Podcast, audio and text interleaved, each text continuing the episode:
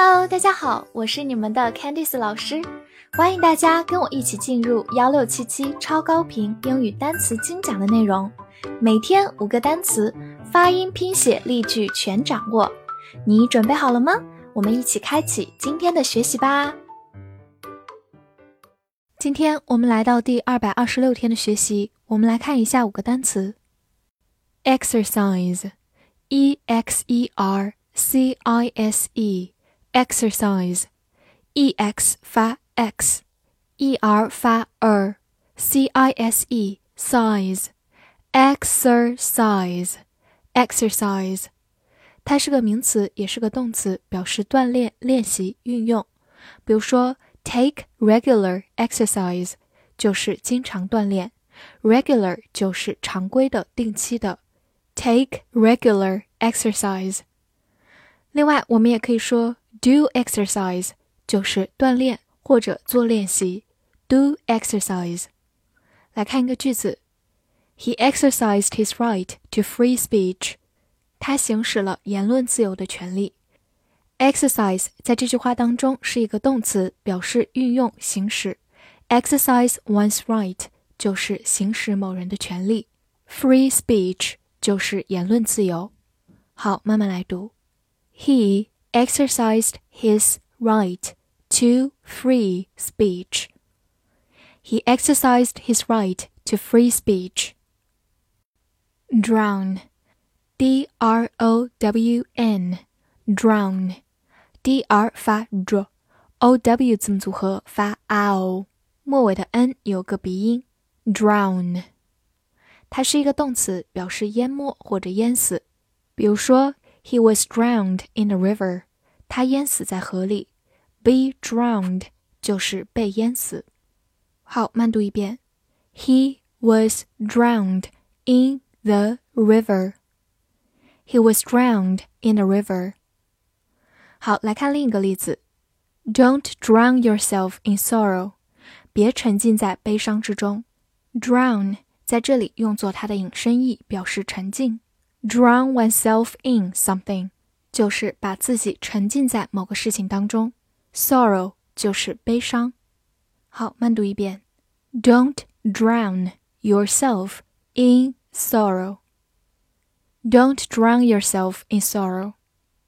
最后注意它的一个进行词，如果我们去掉中间的 r，就变成 down，就是我们熟悉的副词介词，表示向下。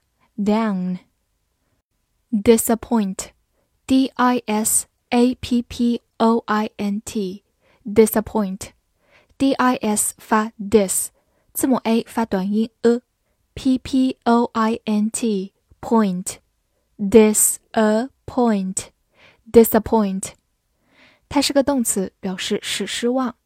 来看一个例子：He did not disappoint his parents。他没有让父母失望。这句话当中，disappoint 后面直接加名词， 表示使某人失望。Parents 就是父母。好，慢慢来读。He did not disappoint his parents. He did not disappoint his parents.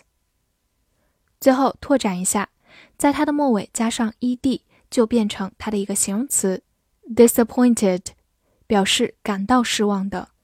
比如，I'm disappointed 我感到很失望， 或者呢，我们可以在它的末尾加上 i n g，disappointing 就是它的另一个形容词，表示令人失望的。比如一个令人失望的结果，你可以说 a disappointing result。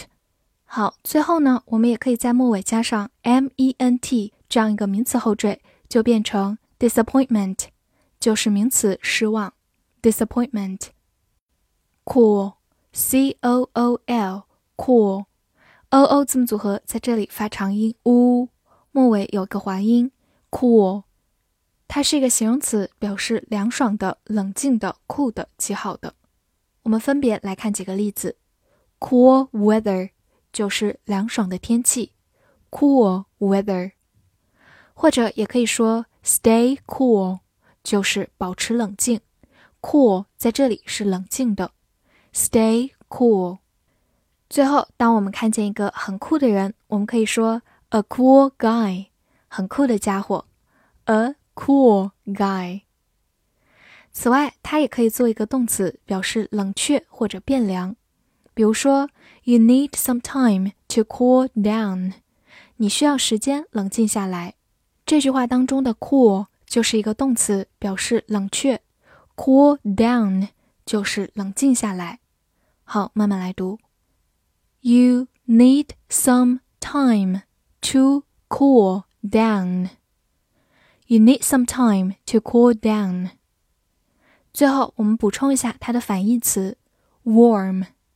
首先是一个形容词，表示温暖的；其次，也可以做一个动词，表示加热 warm。Universe, U N I V E R S E, universe u 发它本身的音 u，n i 发 n，v e r ver，s e s universe，universe，它是个名词，表示宇宙。比如说，Many secrets of the universe are still unknown。宇宙的很多秘密仍然是未知的。Secret 就是秘密，unknown 就是未知的、不知道的。 好，慢慢来读。Many secrets of the universe are still unknown.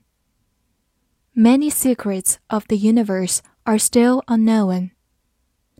最后拓展一下，去掉末尾的 e，加上 a l 这样一个形容词后缀，就变成 universal，就是形容词普遍的、全世界的 universal。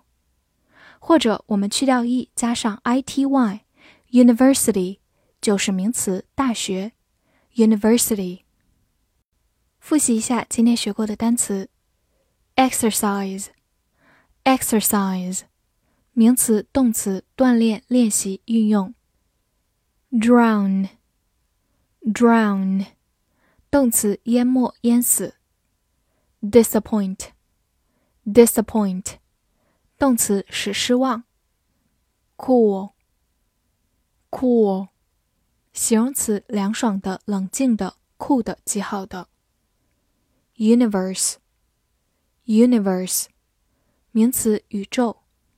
翻译句子练习：那个很酷的家伙做定期的锻炼，他没有让我失望。